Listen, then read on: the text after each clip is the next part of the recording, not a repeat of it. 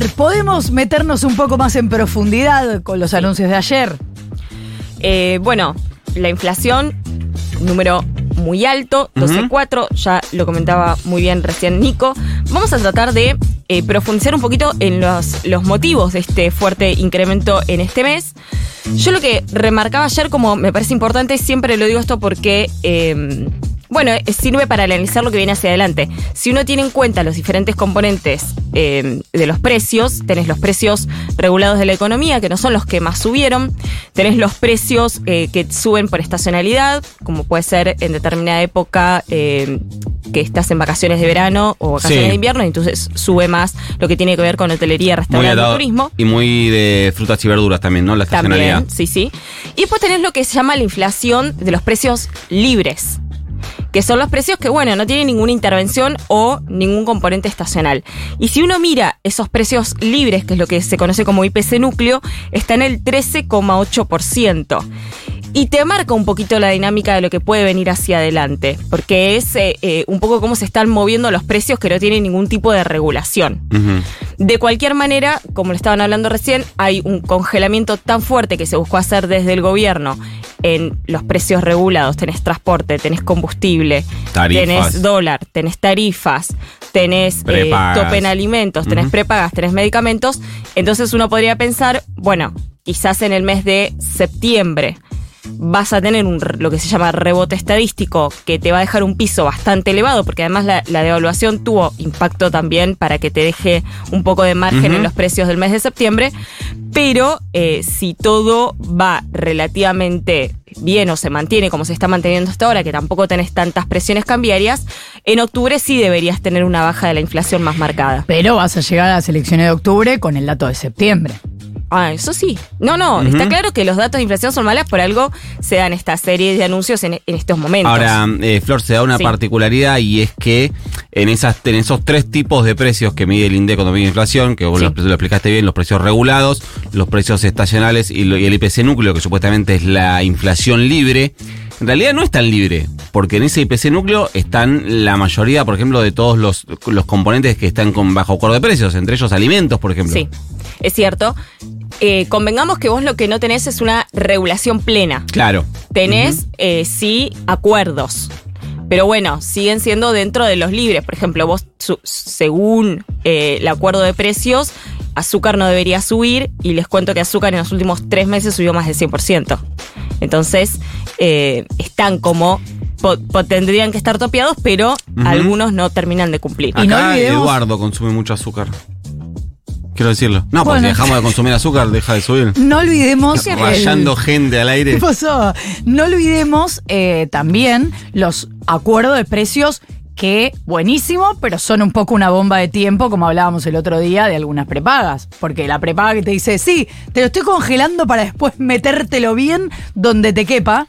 Y Eh, sí, el acuerdo de precios con las prepagas es por tres meses y las prepagas ya están avisando que después se van a dar todos esos medios juntos. Uno supone que ahí, ahí- eso es una cuestión política. Sí. Eh, que hay que ver quién es el gobierno el primero de enero y qué hace con eso. Exacto. Bueno. Sí, particularmente los congelamientos tienen esa, esa problemática. Generalmente cuando un congelamiento se hace bien en el marco de un programa de estabilización, vos lo que haces es, bueno, vas a congelar, pero yo no te voy a poner más pesos en la calle, entonces no vas, vamos a moderar la inflación y entonces después no vas a necesitar actualizar tanto. Eso es cuando se arma Claro. un plan lindo de estabilización, como puede ser en Israel o en cualquier país, como pasó en el plan real en Brasil. sí, pero tres meses ya sabemos que poco y además eh, en este nivel de inflación. Claro, el problema que tenés ahora es que lo congelas y la inflación mientras tanto sigue subiendo. Entonces después lo que ellos quieren es actualizar. Ahí es como dice Nico, tenés que tener cintura política para evitar que el traslado sea directo. Particularmente lo que pasó en el mes de agosto es muy llamativo el tema de los precios en alimentos, 15,6. Como venimos contando acá, la carne tuvo una suba muy fuerte, en promedio es del 35%. Los alimentos que, los cinco alimentos que más subieron en el mes de agosto, dentro de esos cinco están cortes de carne. La picada, que subió 39%, asado 32%, paleta 34% y nalga 33%. Que es cierto que, como vienen contando ustedes, venía atrasado, pero treinta y pico es un escándalo. venía muy atrasado.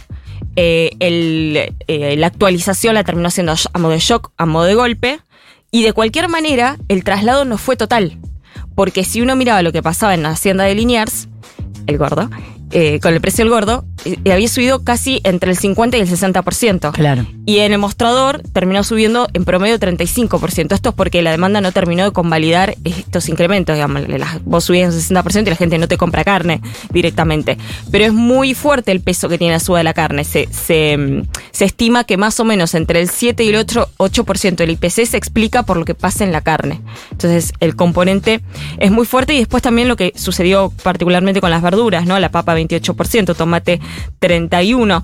Y de cualquier manera yo eh, miraba las, eh, los aumentos interanuales y vos lo que observás es que eh, los alimentos subieron por arriba del 135% en términos interanuales, o sea, por arriba de lo que fue la inflación interanual.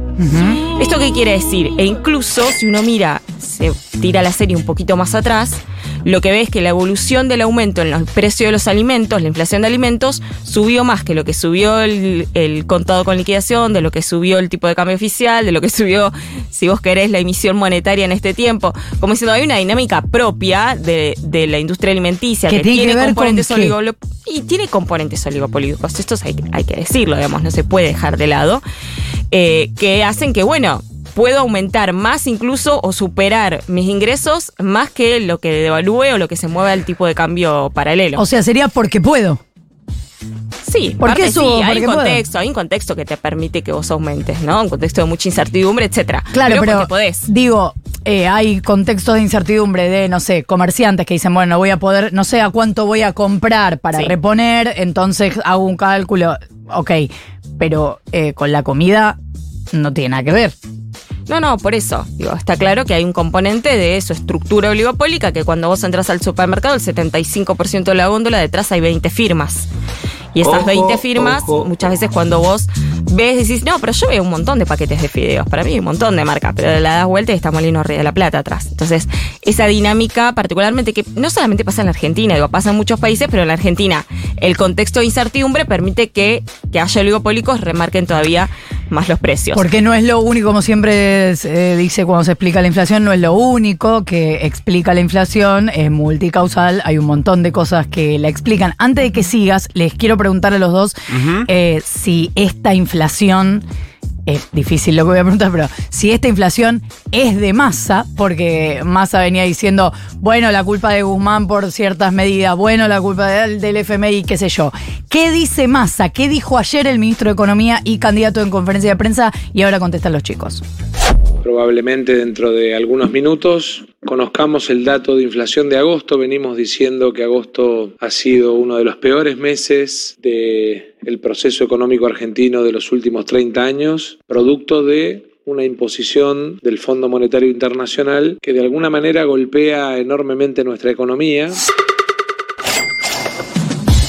¿Es del fondo? ¿Es de masa? Es del gobierno de Alberto Fernández y el ministro de Economía de Alberto Fernández es Sergio Massa. Me doy por respondida. Tiene un impacto igual el Fondo Monetario. No, no, sí, claro, pero el acuerdo, el acuerdo con el fondo lo firmó el gobierno de Alberto Fernández y Sergio Massa es el ministro de Economía de Alberto Fernández. Pero además me gustaría hacer una diferencia entre los 6-3 del mes pasado y los 12-4 de este mes. O sea, Sí, en el medio hubo una devaluación que forma parte del acuerdo, del acuerdo que alcanzó Massa. Lo que pasa es que Massa te cuenta, no, no lo sabes porque no formas parte de las conversaciones, que en realidad trajo de Washington el, menor, el, menor daño posible, que fue una devaluación del 22%, que pedían 100. Bueno, no sabemos. Es cierto que es esto de masa, pero cuando vos vas mirando lo que pasó, por ejemplo, el marzo del 2022 fue el primer pico. La inflación fue del 6,7. Ahí el problema era la guerra, el impacto de la guerra. El aumento en la energía y en los alimentos. En julio del 22 subió al 7,4 y la culpa era de Guzmán. ¿Se acuerdan? Porque la salida de Guzmán generó toda la incertidumbre. La cambiaría. Después Massa bajó a 5,1 en diciembre y después la sequía te llevó a 8,4 y la devaluación te dejó en el 12. Entonces, ahí sí, siempre vas a encontrarle una A lo que voy es que siempre le vas a encontrar una excusa. por ahí no es una excusa, por ahí es una razón, pero, lo que quiero decir es que una cosa es, bueno, esta le tocó a Guzmán por la decisión que tuvo, bueno, esta le tocó a Massa por la decisión que tomó. No importa si es culpa o es responsabilidad. No, está claro que, hay una imposición del fondo, ¿no? En la DEVA del 22, en la explicación también del impuesto país. Eh, bueno, incluso después tenés propias, porque el dólar agro es una decisión propia que tomaste y el eso te impacta en el maíz y eso te Y además impacta que el acuerdo con el fondo es inflacionario, pero no en la Argentina, en todos los países del mundo que firman acuerdos con el fondo, y Sí. los acuerdos con el fondo son inflacionarios. Eso es una realidad, pero el ese acuerdo lo firmó este gobierno y lo ratificó este ministerio. Vos sos el Estado. No, él es el Estado, no Sí. vos. ¿Vos sos el Estado, Nico? Una, una porcentaje menor. Bueno, Bajar y Parte de no bajar y hacerse cargo de la inflación es, por- es porque después no encontramos el problema del agujero al mate.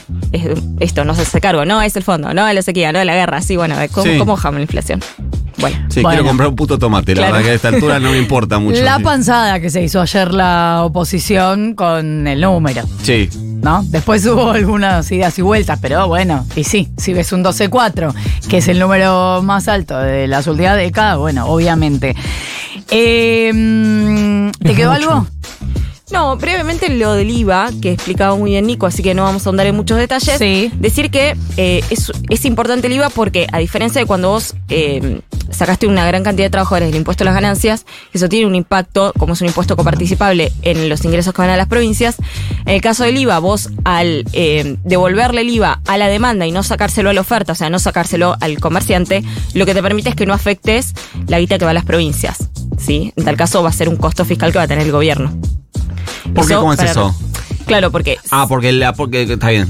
Ok, lo que, la, la- lo que devuelve es el tesoro, digamos. Claro, vos le devolvés la guita a la gente, al No es que, que, no es que que baja compra. la recaudación del IVA. Claro, Claro, la no guita que entra se reparte igual. Entonces ahí no pueden, digamos, poner eso de, che, vamos a tener, vamos a tener menos ingresos a Que las sí está pasando con la discusión de ganancias. Exactamente. Después lo podemos contar, pero sí está pasando. Eso es importante. Y después, también se demuestra que cuando vos le sacás el IVA a los comercios, no bajan los precios. ¿Por qué? Porque el IVA es un impuesto que no se aplica en el último eslabón, sino que se aplica en toda la cadena. El que industrializa, el transporte, el que produce.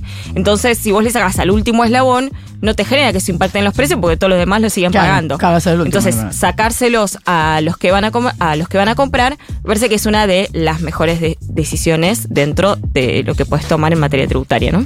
La más equitativa, por lo menos. Así lo anunciaba el ministro de Economía también en conferencia.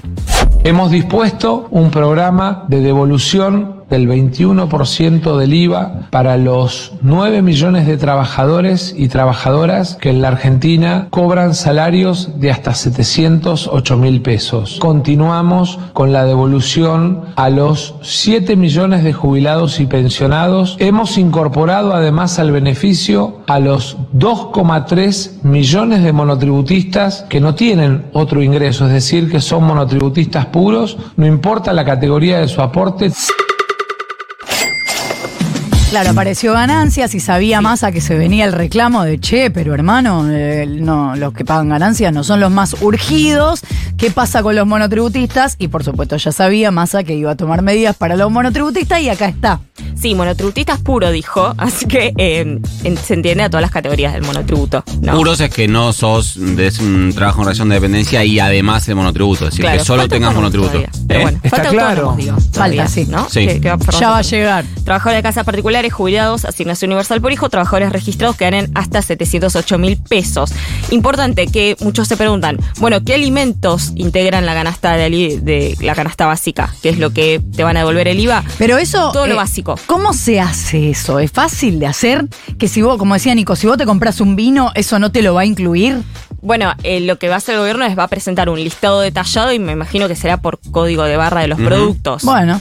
No lo sé, digo, habrá que ver después la letra chica. Igual también me gustaría hacer un paréntesis respecto a esto, que Sí. la persona que tiene más necesidades, el monotributista, no se puede comprar un vino porque eso no se lo va a subsidiar el Estado, es una pelotudez. Perdón. Eh, no, si lo que pasa es que en algún momento vos tenés categorías y tenés ítems. De hecho, esto pasó con- pasa, con, por ejemplo, con la tarjeta alimentar. Sí. La tarjeta alimentar tampoco te, te permite eh, comprar bebidas eh, alcohólicas. En realidad, vos no es que lo que lo que hacen es no es que te prohíben comprarlas. te- te- lo que no te impiden es comprarlas Yo con no te el lo voy a subsidiar, sí, sí, se entiende, pero. O sea, es como tener derechos, pero tampoco te vamos a ayudar tanto a que tengas de- los mismos derechos. Claro, no. Ahí lo que sí tenés es todo lo que tiene que ver con alimentos, con limpieza y con cuidado e higiene personal. Eso, es- eso es lo que Ujú. se puede, se va a poder adquirir. Tiene un tope de reintegro de 18.800 pesos. O sea que si vos Mensual. cobras 180 lucas, es el 10% de tu salario lo que te van a devolver. ¿sí? O sea, eh, en los salarios más bajos tiene una significancia que es bastante fuerte.